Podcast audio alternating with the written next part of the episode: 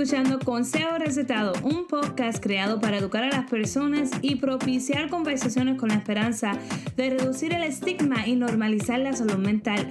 Este podcast no debe ser utilizado como herramienta de diagnóstico y no debe sustituir ningún tratamiento con un profesional de la salud mental.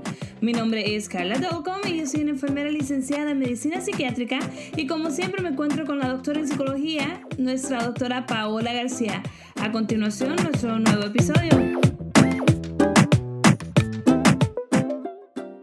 Hola, hola, buenas noches, buenos días, buenas tardes. Bienvenidos a otro episodio más de Consejo Recetado. Estamos aquí de nuevo, Carla y yo, teniendo otra conversación más otra noche de, ¿verdad? Porque nosotros estamos grabando esto de noche, así que para nosotras de noche, otra noche más de conversaciones entre mujeres, de conversaciones entre chicas, y estábamos, ¿verdad? Fuera del aire, eh, habíamos, ¿verdad? Preguntado a través de nuestras redes sociales, a través de nuestro Instagram y nuestro Facebook, habíamos hecho esta pregunta de qué temas le gustaría, ¿verdad? A ustedes que trajéramos en el podcast, que habláramos, y dentro de esta sesión de conservatorio que hemos decidido, ¿verdad? Tener algunas veces en nuestros podcasts, de estas conversaciones entre mujeres, nos surge uno de nuestros, eh, de nuestros oyentes, de los más fieles, un fan número uno, Pedro, nos envió eh, eh, directamente a Carla y le envió la, un tema que nos pareció súper chévere traer y conversar, ¿verdad? Tirar este tema y hablar nosotras acá.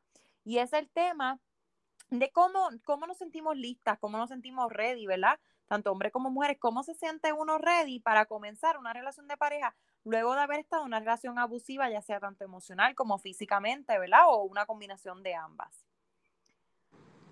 Sí, este, y me, resultó bien interesante porque, este, obviamente aquí yo siempre me estoy en el internet, digo, oye, déjame ver qué yo puedo añadir, ¿verdad? Que sea como en datos y cosas así. Pero antes de llegar a eso, personalmente con mis pacientes y, lo que yo he visto en mi vida, ¿verdad? Personal, eh, es interesante porque yo he visto muchas de las mujeres que yo he sabido que han pasado por experiencias de abuso, que eh, no, no sé si están preparadas, ¿verdad? Completamente, pero es como que entran en un patrón de, no sé si es que, porque obviamente hay, hay un síndrome que es el síndrome de la mujer este, maltratada, que sí entra en un patrón y un ciclo de, de abuso y maltrato con la misma persona, pero que hay, cierto, hay ciertas personas que eh, caen múltiples veces este, en relaciones abusivas y obviamente no es que buscan ese tipo de relación. Y yo creo que nosotros tenemos un episodio donde hablamos que qué es lo que hace a las personas más vulnerables, ¿verdad? En caer en este tipo de relaciones. este, y habíamos hablado de eh, historial de abuso de, de, pequeño, ¿verdad? O que los padres usaran este, disciplina corporal, baja autoestima, este, problemas de salud mental como lo que es la depresión, trastorno bipolar o trastorno de este, personalidad limítrofe, que son cosas que, aunque una persona haya pasado una relación súper abusiva, súper mala, si esos problemas no se arreglan, al momento de entrar en otra relación, se puede repetir el ciclo, no una vez, dos veces, a veces hasta tres o cuatro veces. Y a veces este, hay una toxicidad, y esto más en, en los latinos, y me pasó mucho a mí también, no sé si te pasó a ti, pero yo en mis relaciones cuando yo tenía este, qué sé yo, 18, 19 años, los novios que yo tenía, a mí me gustaba que me celaran. O sea, que, que me dijeran, ¿con quién tú hablas? Dame tu teléfono, porque uno se dice, ay Dios mío, me quieren, qué pasión. Este, hoy en día, ¿verdad? Que soy adulta, sé que eso no es algo que necesito en una relación, pero que si son cosas de cultura que son aceptadas este, como también había dicho anteriormente en otro podcast, este, eh, teniendo experiencias hablando con mujeres este, ecuatorianas quechuas de, de las montañas de Ecuador, que tienen un dicho que dice, marido, mate o golpee, o mate o maltrate, una cosa así, marido es, que no importa si te golpea, no importa si te, te, te viola, lo que sea, marido es. Y culturalmente, eso van a ser mujeres que van a estar este, no como dice Pedro en, su, en su pregunta, como cuando están preparadas, sino como que, no, esto es, esta es la vida, tú sabes. Yo, yo sé qué va a pasar, ajá. ¿Cuál, es tu, ¿Cuál, es tu, entendimiento de eso, de que cómo, cómo lo ves? Hay mujeres que, que, que, puede ser que estén, se preparen para entrar en una relación, se tomen el tiempo para, para aprender y, y no entrar en otra... ¿Cuál es tu, tu opinión, Paola? Yo pienso que, pues, que es que es variado, ¿entiendes? Es, que es como tan, tan, es una pregunta como que difícil de contestar con un, con un sí o un no, si tienes sentido, si, me entiendes lo que quiero decir. No, no hay una respuesta perfecta para esa pregunta, porque es que va a depender del tipo de mujeres, porque hay mujeres que desde antes de ni siquiera haber experimentado ninguna relación abusiva, esperan tener una relación abusiva. Que esto es algo que ni siquiera, ni siquiera nos atrevemos a decirlo y es algo, un tema bastante Ah, inclusive la comunidad de salud mental es un tema bastante callado, lo que es el masoquismo y el pseudomasoquismo y, y, y todas estas cosas, ¿verdad? Eh, y realmente hay mujeres que sí les gusta, hay mujeres que sí quieren ser golpeadas, hay mujeres que buscan, eh, ¿verdad? Déjame, déjame, déjame traerte un poco para atrás. No creo que les, no, no creo que les guste, ¿verdad? No creo que ella, este, obviamente sí hay mujeres que disfrutan, este, mm, y más que en, en actos, ¿verdad? Sexuales íntimos, cosas. Pero yo creo también que no es solamente que les gusta, sino que lo ven como parte de, de la pasión, como te dije, de la, de la dinámica de la relación. Que si no tienen esa pasión o no tienen esa dinámica tóxica, no se sienten que están en una relación que valga la pena. Como que, o que no ven al hombre, no ven al hombre hombre, ¿verdad? Porque hay mujeres que sí, que si el hombre no es celoso, que si el hombre no es gritón y, y, y, y tú sabes, tóxico, pues es poco hombre. O sea, si no te revistas, si no te registras el teléfono, si no miras a las otras mujeres, también lo miran como un poco hombre. Entonces son cosas que, por eso es verdad lo que tú dices, es bien difícil ver el enfoque que puede llevar esta conversación porque eh, eh, la, la, sexualidad, como, como el pensamiento, como las relaciones son tan variados como la como el mundo mismo, ¿verdad? Cada, cada, mundo, cada persona así que, hay, hay muchos extremos, ¿ves? Como Carla está dando el ejemplo de que de, lo de las relaciones sexuales, de que a unas mujeres que las relaciones sexuales, pues, le, o sea, la palabra no les gusta porque es que no, que es que es difícil decir que te gusta, pero, eh, ¿verdad? Por, por, por, por, lack of a better word, como dicen en inglés, o sea, por, por falta de una mejor palabra, pues, eh, les gusta o les excita, ¿verdad? Pues, pues, pues lo que es, eh, pues, ¿verdad? Relaciones abusivas. Así que es ese, hay diferentes extremos en esta conversación, pero yo creo que no es fácil para ninguna persona que ha pasado por relaciones abusivas a establecer una nueva relación íntima de pareja. Y cuando hablamos de esto, también tenemos que hablar de la, de la capacidad que tienen las redes sociales, que tienen la televisión, de, de aumentar o enfatizar lo difícil que es confiar en una persona a nivel íntimo especialmente luego de haber sido abusada, tanto ya sea abuso emocional, abuso físico, sea abuso de confianza, como es que te pegaron los cuernos, o sea, como que cómo confiar de nuevo es bien, es una línea bien finita, porque, por ejemplo, tenemos el caso de, lo que pasó acá en Estados Unidos con la muchacha, con Gabriela o Gaby Petito. Sí. Y, y entonces tú ves, tú como mujer ves, esa, ves, ves casos como ese y ya pasaste por una situación como esa y lo que eso te dice es, pues no puedo confiar, o sea, esto me reafirma de nuevo que no puedo confiar o que no puedo establecer una nueva relación o que o lo difícil que es, ¿verdad? Porque lo estamos, estamos viendo estos casos tan públicos y tan, y tan mediáticos que te hacen perder la fe en que sí puedas continuar o en que sí puedas establecer una nueva relación. O te da este miedo de confirmarte de, espérate, pero ya yo tengo una relación bien mala donde casi me matan, donde me fue de pinga, no voy a volver porque mira, mira lo que le pasó a esa. Por no Ajá, no y que, le pasa de nuevo.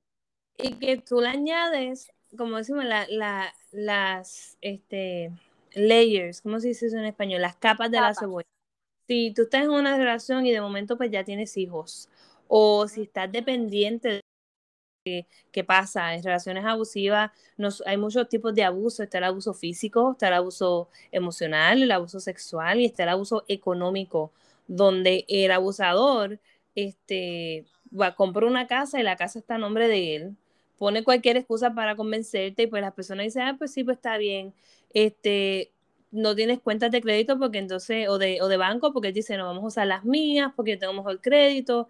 Y de momento llega un momento en la relación que ya la persona está tan dependiente de, del hombre o, de, o del abusador, ¿verdad? Que puede ser mujer también, que se le hace bien difícil tomar acción, ¿verdad? y, y, cuando estás hablando de lo de Gaby Petito, en parte, eh, era algo similar porque ella vivía con él, con los papás de él. Eh, de lo que yo he leído mucho del caso, ella tenía pues sus problemas emocionales de ansiedad, de, de OCD, a lo mejor de depresión. Y no sé si eh, el caso, cómo era la dinámica, ¿verdad? Este, ella se ve que cuando uno de los videos que salen a, a, la luz, eh, él está como que bien diciéndole discúlpame al oficial, mira, pues discúlpame por, por ir rápido o porque eso es lo que él pensó que lo habían parado inicialmente. Y se ve a ella pidiendo perdón también porque ella lo estaba distrayendo, que ella eh, era culpa de ella, que ella se salió de control, que era su ansiedad. Este, yo he tenido la, pues, la, la mala fortuna de haber este, sido, este, haber visto violencia doméstica en, en mi casa. Eh, y una de las cosas que, que, noté cuando, cuando vi a esta persona fue que a pesar de yo haber visto una silla rota, haber visto un moretón que iba de la rodilla a la cadera, la persona estaba haciendo excusas por la otra persona. Y decía, no, que, que fue que me caí. Mira, mira, me caí y no vas a poder creer, la silla se rompió y mira, mira el moretón que me salió. A pesar de que todos los que estábamos en la casa, yo era, yo era chiquita, para ese tiempo, este, nos habían puesto en un cuarto aparte, escuchamos todo, escuchamos todo como pasó. Y llamaron a la policía y nosotros como que de niños pequeños, y esta a lo mejor otra cosa que hay que tomar en cuenta, los niños sí se dan cuenta de lo que está pasando. Aunque y los eso también te afecta a ti como niño, como ahora hablando de este mismo tema. Si tú como niño, como adolescente, pasaste o viste a tu mamá o a tu papá pasar por situaciones de violencia, eso también se te hace a ti difícil establecer tus propias relaciones íntimas y poder confiar en que tu relación no va a ser como era la de tus padres. Sí, porque lo internaliza y si es algo que, que, pasa bien, bien seguido, pues uno empieza a entender, ah, eso es normal, mis papás peleaban, mis papás esto, mis papás lo otro. Gracias a Dios a mí fue solamente esa vez, eh, no fue, y no fue mi mamá, este, fue una vez que, que me tocó y como ya yo venía de una, ya yo tenía como 10 años por ahí, este, mi hermana yo creo que tenía 14, era, ella era más grande y me explicó, este, y yo nunca vi eso en mi casa de ninguna forma, yo supe que eso no era normal. Pero las otras personas que estaban conmigo, los otros niños, como que parece que sí, para ellos era como que el día a día de tener a sus padres así en esa situación. Pero quería decirte porque me busqué rápido aquí unas estadísticas, porque siempre es importante poner en perspectiva por qué nosotros hablamos de estos temas, porque no es un tema que, que pasa así de mil en cien, no. Encontré, Paola, unas estadísticas que el 85% de las personas que son víctimas de violencia doméstica son mujeres.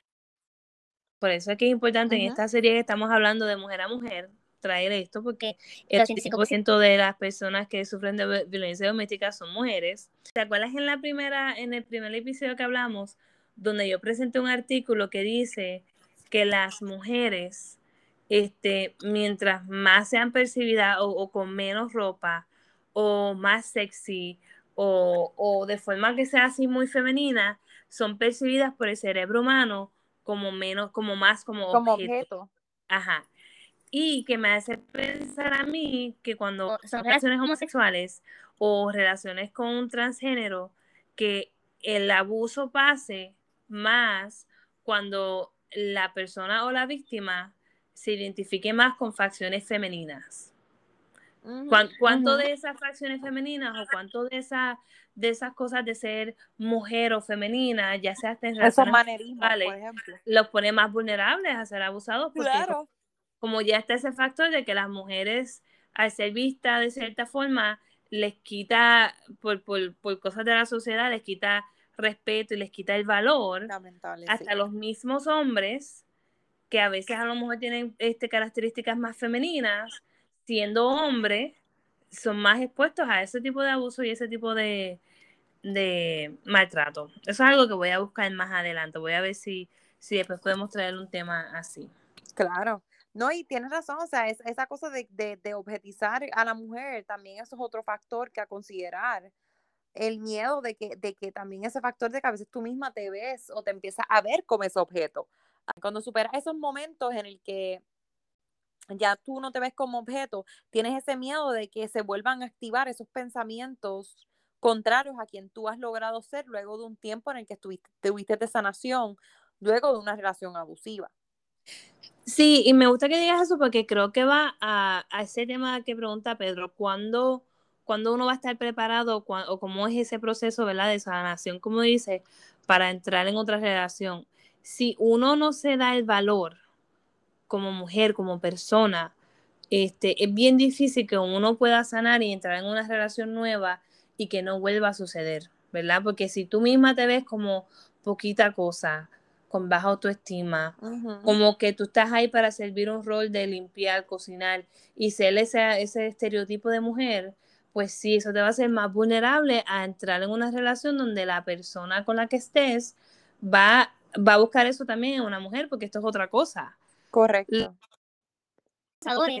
Eh, y, y, así narcisista no busca mujeres como yo o como tú, Paola. Ellos ven mujeres como tú y como yo y corren para el otro lado, se intimidan, este, nos llaman nombres, nos dicen cosas, ah, que se esto, lo otro, porque ellos buscan mujeres que son, ¿verdad? O, bien femeninas.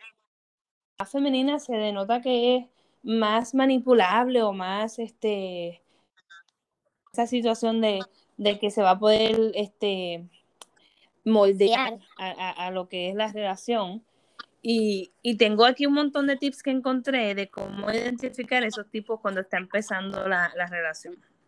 Este, una, y esto me, gusta porque a mí me ha pasado. Si tu compañero o compañera le gusta hacerte pasar vergüenza, llama por malos nombres o, le gusta ponerte como que sin vergüenza delante de la gente. Yo creo que yo he contado esto antes. Yo tenía un novio que yo siempre he sido bien sociable y este nene me decía, ah, tú te crees que tú te ríes con la gente, pero ellos se ríen de ti. Y yo me acuerdo que en ese momento a mí se me dio como que, ¿cómo? Y me decía, sí, tú eres la payasa. Y era... ¿Es una forma? De, ajá, eso era una forma de, de manipularme.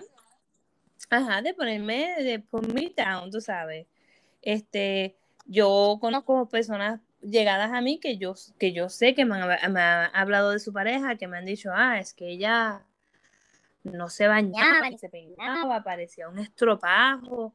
Y, y, son cosas que yo sé que esa persona le decía también a esa persona que era su pareja en su cara. Este, otra, otra de las cosas que son bien importantes a mirar en tu pareja es si la persona te ve a ti y, y actúa este, o actúa como que está, eh, que, hace como que tú le tengas miedo. O, dice cosas para que tú le tengas miedo, como quien dice, nadie te va a querer como yo, ¿quién te va a querer a ti con ese carácter? A veces mujeres que tienen hijos entran en relaciones donde el hombre les dice, ¿quién te va a querer a ti con esos hijos? Porque tú sabes, nadie, nadie va a querer unos hijos que no son de él. Y, y te, y te ponen en esa situación como que, wow, es verdad, o sea, si, si él me deja no voy a encontrar a, a nadie más. Este, controlan lo que tú haces, lo que tú dices, para dónde vas. Este, yo conozco personas donde este, la, no puede salir si no le pide permiso, no puede comprar si no le pide permiso. Y es bien diferente pedir permiso a, tú decirle, porque yo le digo a mi esposo, oye, está bien que vaya a ir para Walmart a comprarme un montón de matas para sembrarla no vayas ahora porque esto o lo otro, a que tú, puedes, tú tengas que pedir permiso y que la otra persona te diga. Exacto. Es totalmente diferente porque yo no le pido permiso a mi esposo, yo le puedo decir como que mi amor voy a, voy a hacer esto, que tú crees? Pero no le pido permiso, o sea, al final del cabo me dice, bueno, te, yo creo esto, pero lo que tú entiendas. Y sigo para adelante. Donde a lo mejor el hombre le dice a la mujer, tú estás gordita o, después de esos bebés como que tu cuerpo ha cambiado. Oye, como que aumenta, como que aumentaste una, como que aumentaste una librita, como que Ajá, ponte a hacer algo. Ajá. Eso, eso va en ese, en ese sentido de control. Oye, pero ¿por qué te estás comiendo? Oh, la mejor es, porque tú te comes eso? Fíjate, no creo que te deberías comer eso, deberías comerte lo otro, porque es que eso como que tiene, como que te puede, como que te puede hacer daño. Y lo que te están queriendo decir es que no te comas eso porque estás gorda. Esa, esa es tricky, porque mi esposo a mí me dice a veces, Carla, ya comiste muchas galletas. Después me, me, yo le digo, dame cinco galletas. Y él me trae las cinco galletas y me dice, no, ya no, eso es mucho azúcar. Y acuérdate que nosotros queremos, queremos vivir. Es, es, pero mira cómo él te lo está diciendo. Mira la ah. diferencia. Está también en el tono, en cómo te lo dicen. Porque también está la, la pasiva, hacerlo en tono pasivo-agresivo también te indica que, hay, que, que lo que te está diciendo te lo está diciendo de mala manera. No es lo mismo como, como tu esposo te lo está diciendo, ¿verdad? Como Zachary te lo está diciendo, que te lo está diciendo como que mi amor, mira, recuerda la salud, esto, lo otro, en un tono mucho más. La mayoría de estos casos, la mayoría de estos casos a veces las mujeres este, no tienen ningún problema de peso. Y la persona se lo está diciendo nada más para afectar y hacer un daño a la autoestima, para que esa persona diga, ay, pues yo estoy tan gorda, tan puerca, tan fea, y él me quiere así él es el que es, él es el único que exactamente para hacer este, inclusive te ponen en situaciones en donde tú te sientes que no hay nadie más que esa persona. Sí. Que esa persona es la única que te va a rescatar. Es decir, eso es lo otro que voy a decir, que son personas que te, te, sí, son personas que te paran o, te tienen de ver y hablar con tu familia y con tus amistades, te aíslan te dicen, mira tu mamá, es mira esta, fulanita, fulanito, esa, no, esa amiga no, no es amiga tuya nada, no salgas con tu prima, que esa es una loca, o no salgas con, con fulanito, no le hagas caso a tu mamá, que nos quiere separar. Son cosas que son bien comunes en el, en el, en el diálogo de la persona que, que es abusador. Y mantén en mente que no es abusador físico, ¿verdad? Porque a veces el abusador físico es fácil de identificar a veces es el manipulador psicológico que uno tiene más problemas porque uno se confunde en decir, ¿seré yo la que tengo el problema o será, será que estoy en una relación abusiva o, o, que, o que yo tengo que mejorar? No, yo tengo que mejorar. Y a veces es lo que hace que las personas sigan más tiempo en esas relaciones porque sí se confunden con lo que es la realidad que, que, están pasando. Exactamente. Y este, en que se... Dale, dale tú, dale tú. No, era para, decirle, está rapidito, este, hace todas las decisiones por ti, en la familia, es, es, que decide qué doctor van los niños, a qué escuela, no es algo que se hablen como, como pareja. Este, te dice que tú eres una mala mamá, un malo papá, y, me, esas acusaciones de que voy a llamar a servicios sociales, o, o voy a decirle a las personas que tú maltratas a los niños, porque tú sabes teniendo el control de cierta forma para que también tengas ese miedo. Este, actúa como si el abuso que te están haciendo o el maltrato es como que no es una gran cosa, ¿verdad? Como que, ah, tú, que yo me enfogonara. Que yo rompiera esos platos. Tú, ah, tú, estás exagerando, tú estás loca, tú, tú no, tú, mira, te estás imaginando lo que no es. Tienes que hacer cambios en, en no solo tú como persona en tu autoestima y en cómo tú este, estableces esas dinámicas con una pareja para entonces saber y identificar cómo no repetir ese mismo ciclo y no, no volver a caer en otra relación así. Exactamente, y cómo también darte cuenta de qué cosas tú como, porque sí, ya sabemos que no quieres hacer tu lista de que no quieres en un hombre. Luego de haber salido de una relación como esa y tener tu tiempo de sanación es clave. Esa sería como que la primera cosa que yo diría de cómo sentirte lista para establecer una nueva relación sentimental. Es número uno, tener tu tiempo de sanación. No es lo mismo, este, no es lo mismo haber, haber dejado a una persona porque ya la relación no funcionó o porque pues te fueron infiel o porque simplemente pues la, simplemente no funcionó y pues rápido establecer una relación nueva que salir de una relación de abuso, ya sea tanto abuso emocional, abuso físico, sexual, lo que haya sido, ¿verdad? es bien importante, ¿verdad? Tomarte un tiempo de sanación, tomarte un tiempo en el que hagas terapia, tomarte un tiempo en el que vuelvas a recuperar tus amistades, vuelvas a recuperar a tu familia, vuelvas a recuperarte a ti misma. Segundo es trabajar esa autoestima, trabajar tu autoestima, trabajar quién tú eres, ver cómo, qué cosas tú aprendiste de esa relación que aunque sabemos que fue mala y no queremos repetirla, pues qué cosas aprendiste de ti misma en esta relación, qué, qué cosas tú puedes ver en ti misma que te sirven de, de, triggers o que tú puedes reconocer en ti misma que, ok, esto yo sé que no me gusta, o esto yo sé que no lo quiero, o esto yo sé que no quiero un hombre así, así, así, o sé que yo aprendí de mí misma en que me tiendo a ser conformista o tiendo a ser una persona que me voy rapidito con lo que me digan, ok, pues cómo lo, cómo lo mejoro, ¿verdad? Es bien importante estar, a crear ese self-awareness, como le dicen en, inglés, que en español sería esa, esa autoconciencia de que entonces en mí está, eh, yo tengo que mejorar, ¿verdad? O tengo que modificar. Lo tercero es saber que no, lo tercero, y es bien importante saber que no todos los hombres son iguales. Exacto. Y que no porque uno te salió hijo de su madre, quiere decir que el próximo va a ser peor hijo de... Así que eso quiere, y, nos fuimos retro aquí. Así como dicen en Puerto Rico.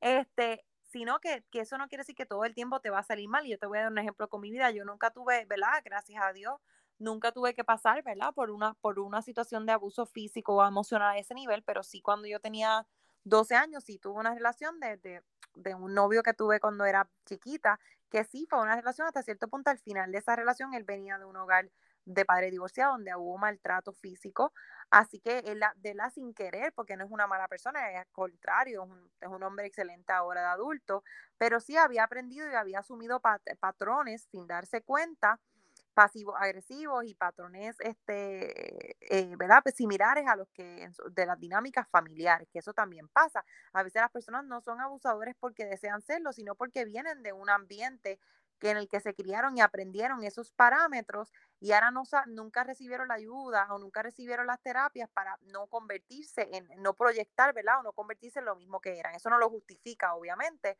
pero sí pues, no, no que a veces que lo están haciendo para ellos eso es normal, porque eso fue lo que yo viví. Exacto. Así que, ¿verdad? Son muchos factores, pero volvieron, no lo justifica.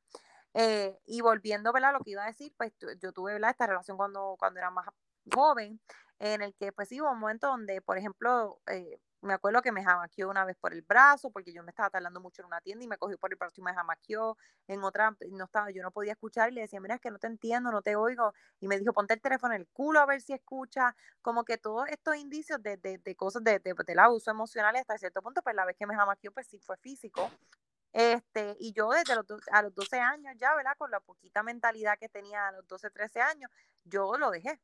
No le expliqué por qué, no le dije por qué simplemente mira, ya esto no funciona, va y nos vemos. Se acabó. Obviamente estamos hablando de una niña de 12, 13 años eh, que no tiene la misma capacidad de una mujer de 30.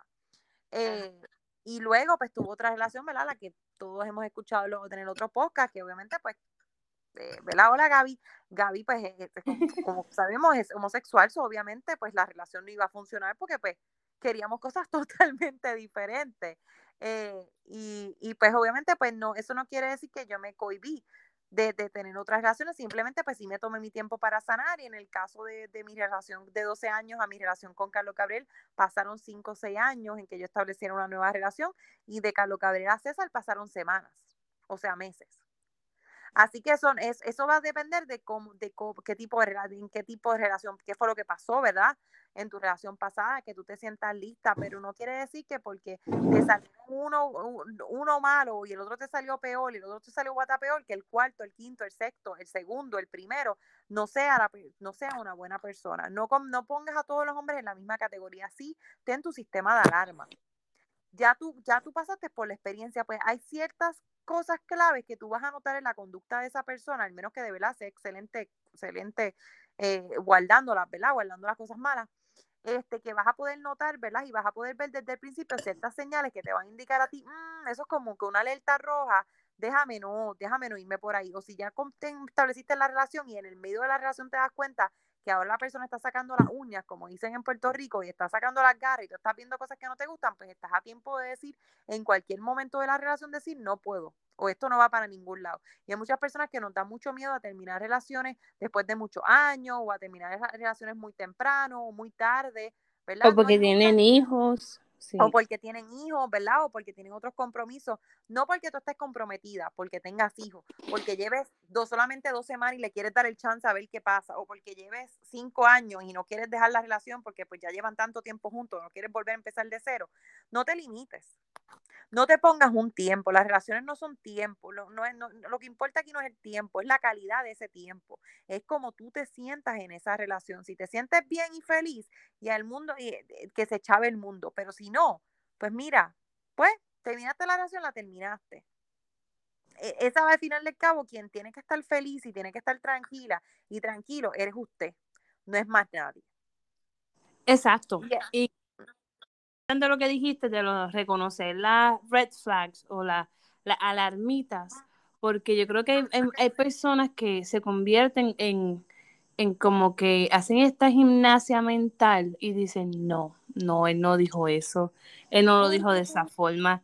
Y entonces ignoran la, la, las banderitas rojas que salen al primer momento en la O relación. decimos, ay, fue sin querer, fue que se les zafó, no lo quiso decir así. No, No, pensó. entonces, sí, entonces se Mm. dedican a recolectar ahora banderitas rojas. Ah, mira, aquí hay otra, aquí hay otra, aquí hay otra. Y las recolectan y no, no le dan conciencia a que, mira, no, eso no es normal.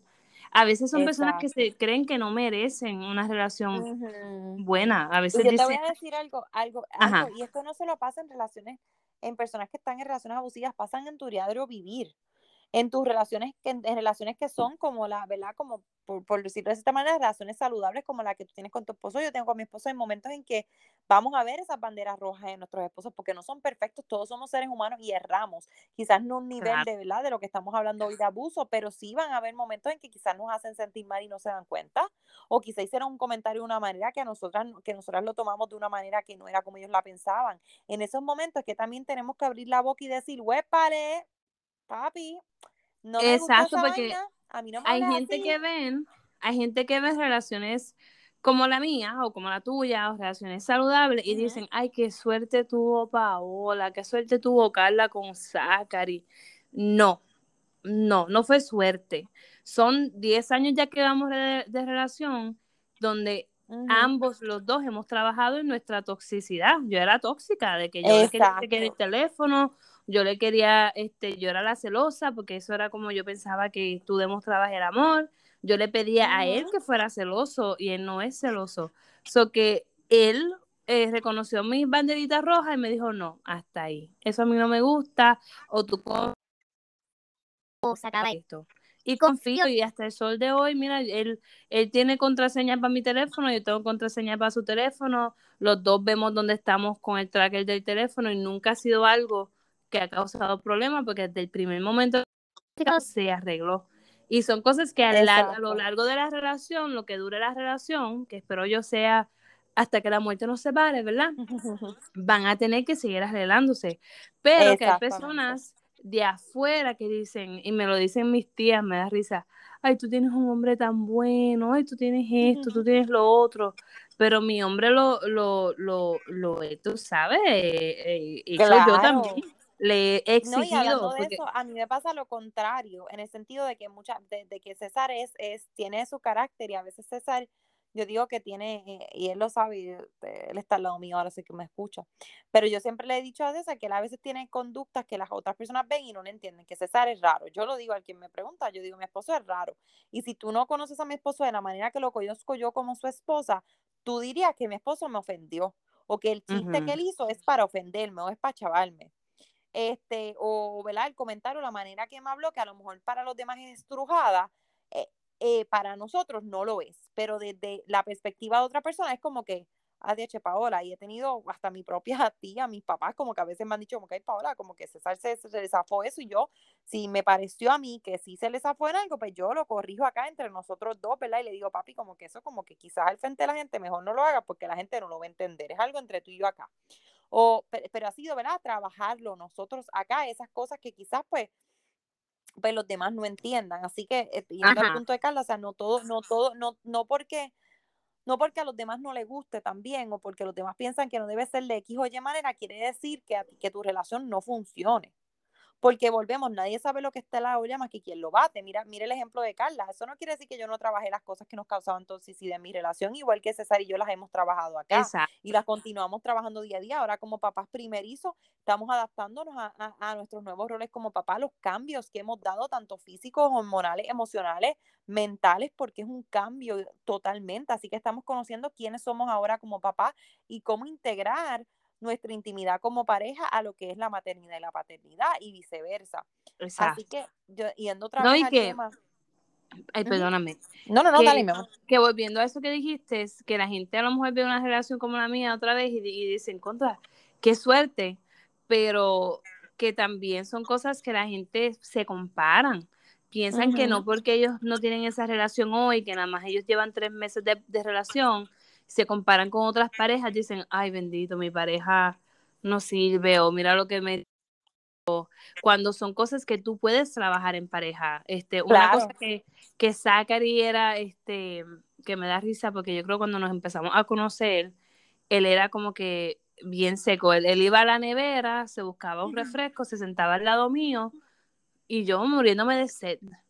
Y era en la casa de la mamá. No te ofrecía. No me ofrecía. Yo vi, yo estando con él en la casa de la mamá, él se preparaba desayuno, por ejemplo, y se sentaba al lado mío. No, no era que se preparaba, buscaba como una, un pan o un, o un bagel y se sentaba al lado mío.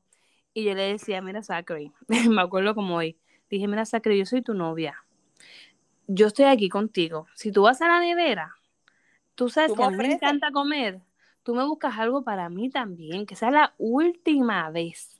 Y cuando ya hablé con él, él es un hombre que hoy en día él cocina, frega, él cada vez que va a la nevera o a la cocina o al baño, a donde sea, me dice, Carla, voy para la cocina, ¿quieres algo? Carla, puedo, voy a ir al baño para que sepas que me voy a tardar un poco, que no voy a estar aquí.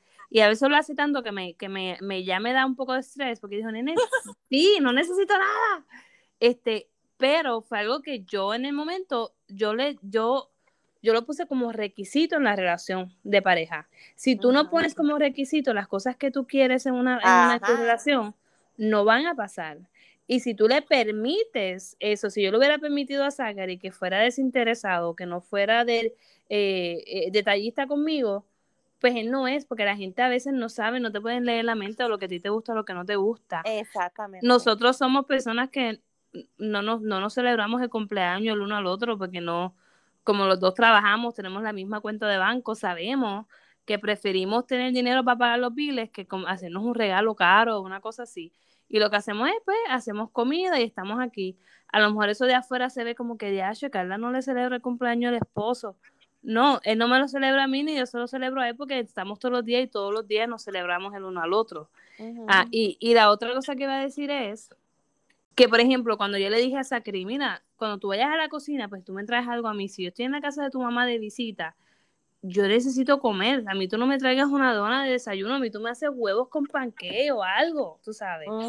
y el, sí, yo no, eso gringo de comer huevo, de comer dona nada más, no es, con nosotros los Ajá, o pop no Eso no es desayuno, papi, eso es postre. Pero, por ejemplo, si Zachary hubiera sido una persona con una personalidad narcisista o una personalidad tóxica, en ese momento hubiera habido una resistencia y la relación hubiera sufrido. Pero al él no ser así, él se adaptó y me dijo, ok, y desde ese momento en adelante, él y la mamá, no sé si fue que él le dijo, no, vamos a. Y desde ese momento yo, cada vez que yo iba para allá, este, que como te dije, casi 10 años, desayunábamos comida, no desayunábamos donas ni eso.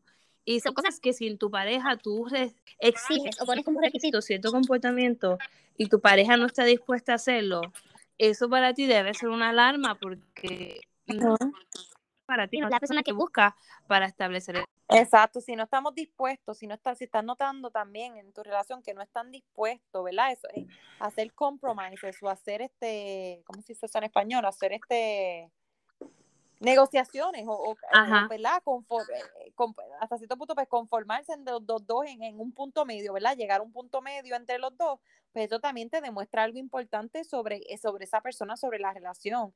Y volviendo a este tema, ¿verdad? De, de Pedro, de cómo, cómo, cómo establecemos de nuevo una relación o cómo nos sentimos listas para una relación nueva. Mira, de verdad que no hay una, de verdad te soy honesta, Pedro, no hay una, no hay, es que no hay una perfecta contestación para esa pregunta.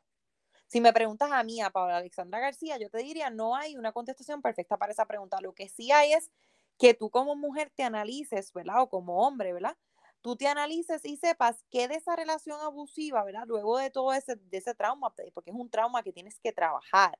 Cuando esos traumas no se trabajan, nos, nos salen, este, como yo digo, este, este, papelitos en la relación próxima nos, no, salen este, notitas de lo, que, de lo que no trabajamos, ¿verdad? Y, y, nos salen este, momentos en los que repetimos patrones o, repetimos este, síntomas de lo que fue la relación pasada. Así que bien importante, yo diría lo principal, es analizarte, es tomarte un tiempo para sanar, es saber que no, que no tienes que empezar una relación si no te sientes lista. Esa otra cosa.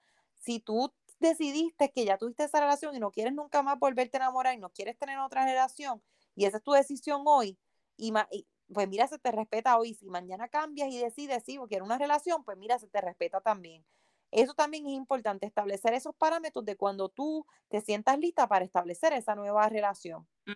Y saber, y lo segundo es saber también eh, que ese, ese, ese periodo de sanación, ese periodo de, de bregar contigo, de amarte, de conocerte a ti misma, de amarte, de darse cuenta quién es esta nueva persona, porque una vez tú pasas un periodo en una relación abusiva, sea el tipo de abuso que sea, tú cambias.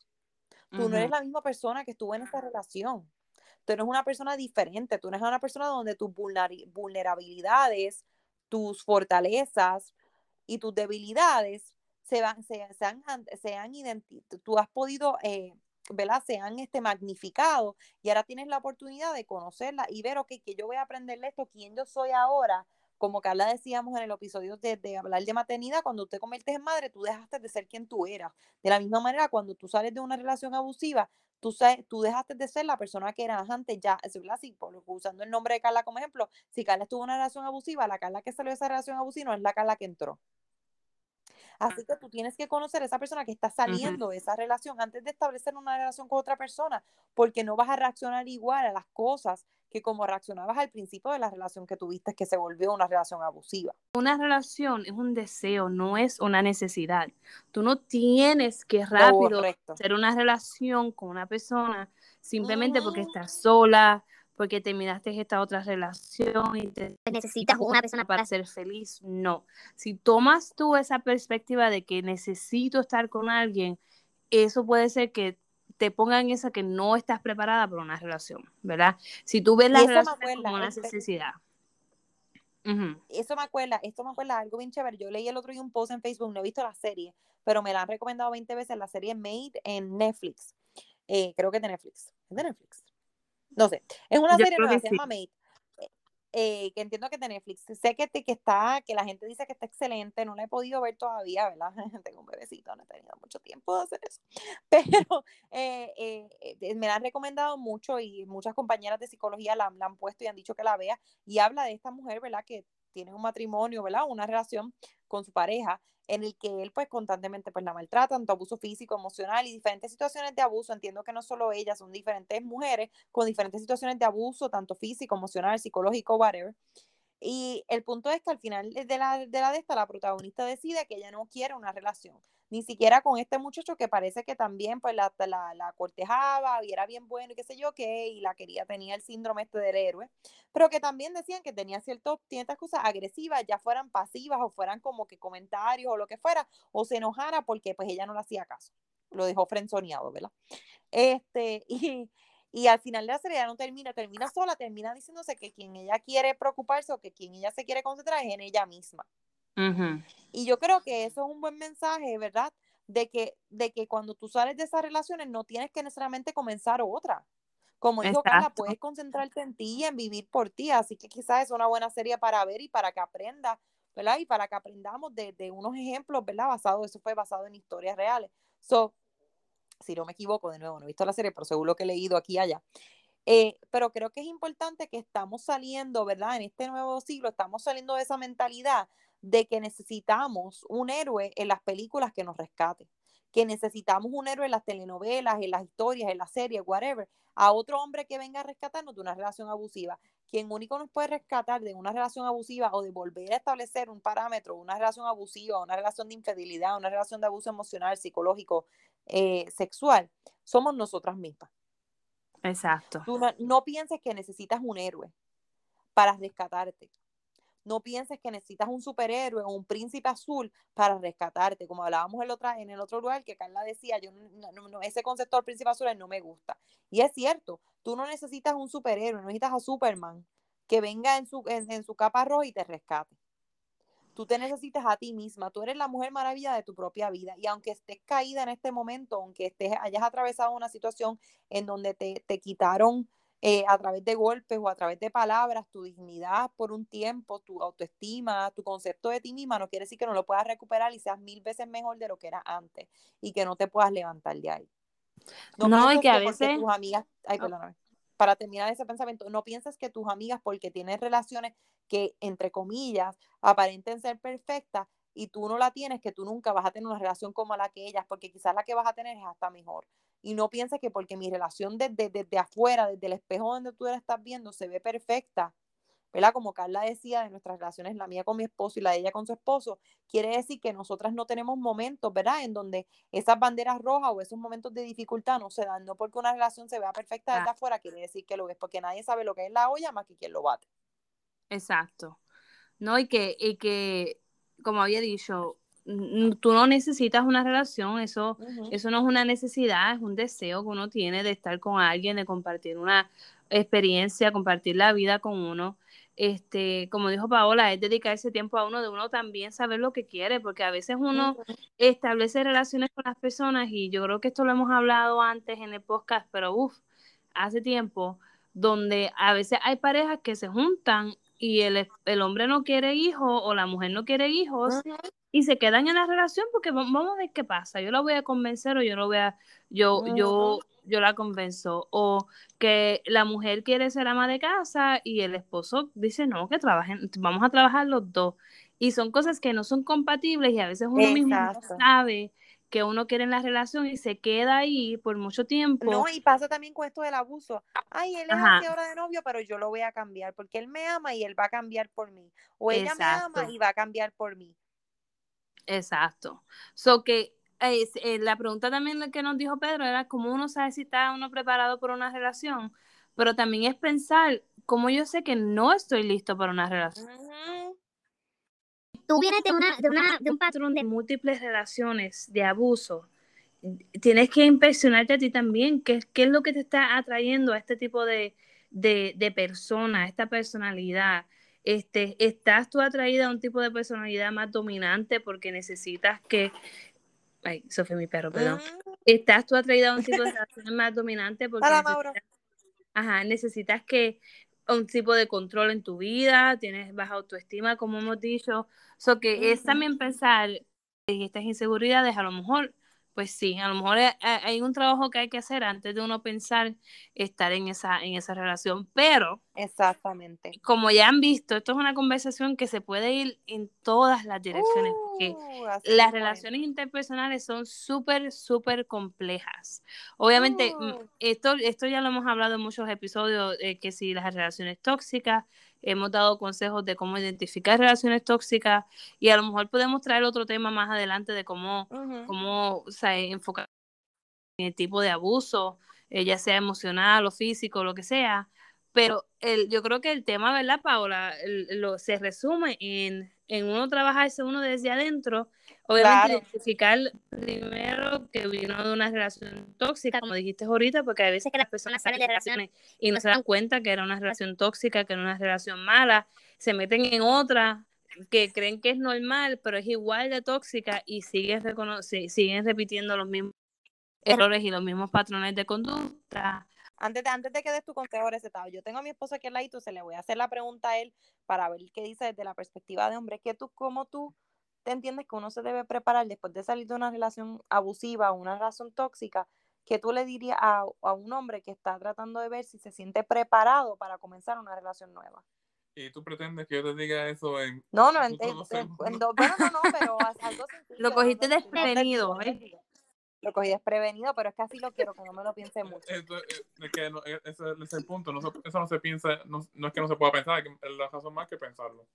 Mira, ¿ves? Ese es exactamente el problema. tú no me vas a decir algo que tienes que pensar y averiguarlo para contestarte. Pero mira, en la manera, lo que él acaba de decir, a pesar que lo está diciendo porque lo cogí desprevenido, es lo, es lo mismo que nosotras hemos dicho aquí. Exacto, que, no es decidir de la noche a la mañana, es algo que requiere que pienses. o sea, inclusive él mismo, él mismo con lo que contestó, que no se ha dado cuenta que me contestó la pregunta. Yo sé que te contesté la pregunta, pero Dios mío, da un El que no había, nunca había escuchado nuestro podcast y no ha tenido a César en otros podcasts que lo hemos tenido. Exacto, siempre Déjame preguntarle a César. Pero, ¿qué, ¿qué, tan malo no puedo hablar en este podcast? ¿Y qué dice Zachary? No ha dicho nada, porque Zachary, la gente que no, no ha escuchado el podcast, pues mi esposo es psicólogo, o que él, eh, eh, este, César es ingeniero, obviamente te va a dar su, zoológica desde el ingeniero, desde, tú sabes, si no funciona, muévete. Y déjame ver qué contesta Zachary. Zachary, no hay respuesta buena o mala. Él me está mirando como que estás a punto de ponerme en el spot. Pero sí, estamos nosotros le hicimos a César, no te apures. estamos hablando de cómo uno sabe que está listo para una relación nueva después de haber salido de una relación tóxica. ¿Cómo tú sabes que tú estás ready para una relación nueva? I, part of being ready to get into a new relationship after a toxic relationship, the first thing is being able to sort of recognize and be aware of all the things that were toxic and being more practiced at recognizing those things early on in the relationship. Mm.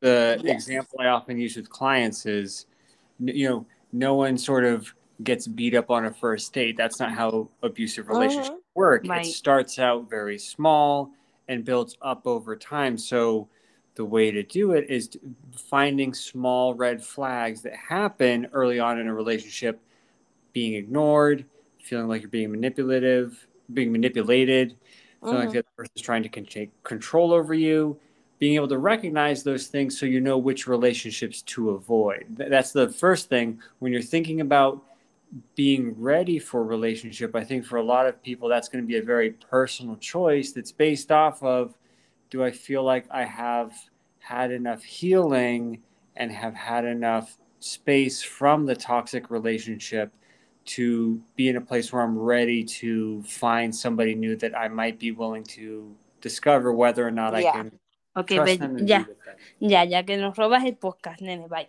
Bye. Para hacer un- una Hi, Zachary, traducción, that was amazing. para hacer una traducción, eh, básicamente lo que yo fue como que validando lo que ya habíamos dicho Paolo y yo, que es reconocer cuáles fueron los aspectos tóxicos de la otra relación y, y reconocer que no siempre las relaciones empiezan con el hombre o la mujer dándole golpes a, a la otra persona, sino que empiezan cosas simples, ¿verdad? Con cosas de manipulación y que es importante pues aprender a reconocer eso, esa, esos detalles, como habíamos dicho Paolo y yo, en el principio. Y él también dijo que también es algo personal, que por eso ahorita Paola y yo estábamos como teniendo ese conflicto de que, pero de verdad, esto, esto es tan grande porque también es algo personal, ¿verdad? Y hemos dicho que hay gente que le gustan ciertas cosas de las relaciones tóxicas y para, para alguna gente funciona. So que también es personal, dice Zachary, de, de cuánto la persona también quiere, quiere este, dar y cuán, cuánto se sienten ellos sanados de las relaciones anteriores. So que Exactamente. esa Y de- fue su es, lo respuesta. mismo, es como lo mismo que César intentó decir con lo de la pendejo, él no lo dice porque son, porque obviamente él sabe que pues somos, son personas que han sido sobrevivientes de abuso, no, no lo Claro. dice por eso. Él lo que se refiere con lo pendejo es tú saber que no vas a cometer, ¿verdad? Los mismos errores que cometiste en la relación anterior, que has aprendido lo suficiente para no volver a, ¿verdad? Como decimos los buenos puertorriqueños, a cometer la misma pendeja de nuevo, caer la misma trampa de nuevo otra vez. Es lo que él se refería. Sí, sí, porque yo lo que, lo que yo entendí de César es como que si, si después de una vez salido de esa relación vuelve y ve esos detalles y uno dice, ajá, sí, sí, Pepe, como que, ajá, no, no me vas a coger otra vez de, de pen, tú sabes, no, no, no voy a caer en esa otra vez, pero que es interesante, gracias Pedro por, por traer el tema, creo Gracias, que mi consejo recetado sería escucha consejos recetados, porque nosotros hablamos de este tema, yo creo que desde la season 1 y ya Uh, tenemos sí. un año y pico haciendo este podcast y es un ya. tema que se repite y se repite porque es algo que todos los días pasa, subimos de, Así del lamentablemente asesinó a su novia embarazada, ahora es el caso de Gaby. Petito, este, han habido tantos casos en la farándula y, y que siempre estos temas van a, a resurgir, ¿verdad? Así mismo es. Este, así que lo mejor que puedes hacer, mi consejo recetado es, escucha consejos recetados. Nosotros hablamos de, de diferentes tips, de cómo reconocer, de cómo aumentar tu o mejorar tu autoestima, de cómo tenemos también episodios de cómo practicar este mindfulness o ejercicios de plena conciencia. Hablamos de lo que es manifestar tu vida ideal, de cómo tú lo quieres hacer. Eh, yo di ejemplos de cómo yo lo he hecho y podemos hacer eso otra vez, porque a veces la gente, y esto es lo último que voy a decir, a veces uno en esta película de terror, de ansiedad, de que todas estas cosas malas me van a pasar o de que yo soy la villana de mi película. pero uno se olvida que uno también puede crear nuestra propia película. Una película donde yo me veo ganando, donde yo me veo feliz, donde yo me veo exitosa en una relación donde mi hombre me trata como una reina, donde yo veo que tengo un trabajo exitoso, que me lo disfruto y que soy feliz. Y también me lo puedo visualizar y vivírmelo. La película de terror y la película de misterio. Mientras también Ujú. trabajo para llegar a ese punto en mi vida. Exactamente. Ese es el consejo recetado point oh. Y nada, y abundando en eso, como dijimos durante yo creo que todo este podcast, es la importancia de reconocerte a ti misma, de empezar a conocerte de nuevo y saber cuáles son esas, hacer tu listita, como yo siempre digo, yo siempre tengo lista de pros y cons, tener tu lista de las cosas que quieres en una relación y las cosas que aprendiste que no quieres en una relación. Y como bien dijo Zachary, de esas banderitas desde el principio, irlas apuntando y saber, espérate, este, esto se parece o me huele igual que me volía la, la caca de la otra vez y no me voy a volver a revolcar por la misma mierda. Así que saber huele a re- caca. reconocer esas cosas con anterioridad. Exacto, si huele a caca, se ve como caca, es caca. Así que tú, mira, lo Exacto, despachas. no hay más nada. No hay más nada. Lo No trates de disimularlo, no le pongas un, un- un- un pinito, yo creo que eso una vez tú lo dijiste, no, le pongas un pinito, no le eches perfume, porque va a apestar no, es, es lo que es lo que no la guardes, que no la necesitamos. Para el Y eso sobaco. pasa, Este, eso pasa.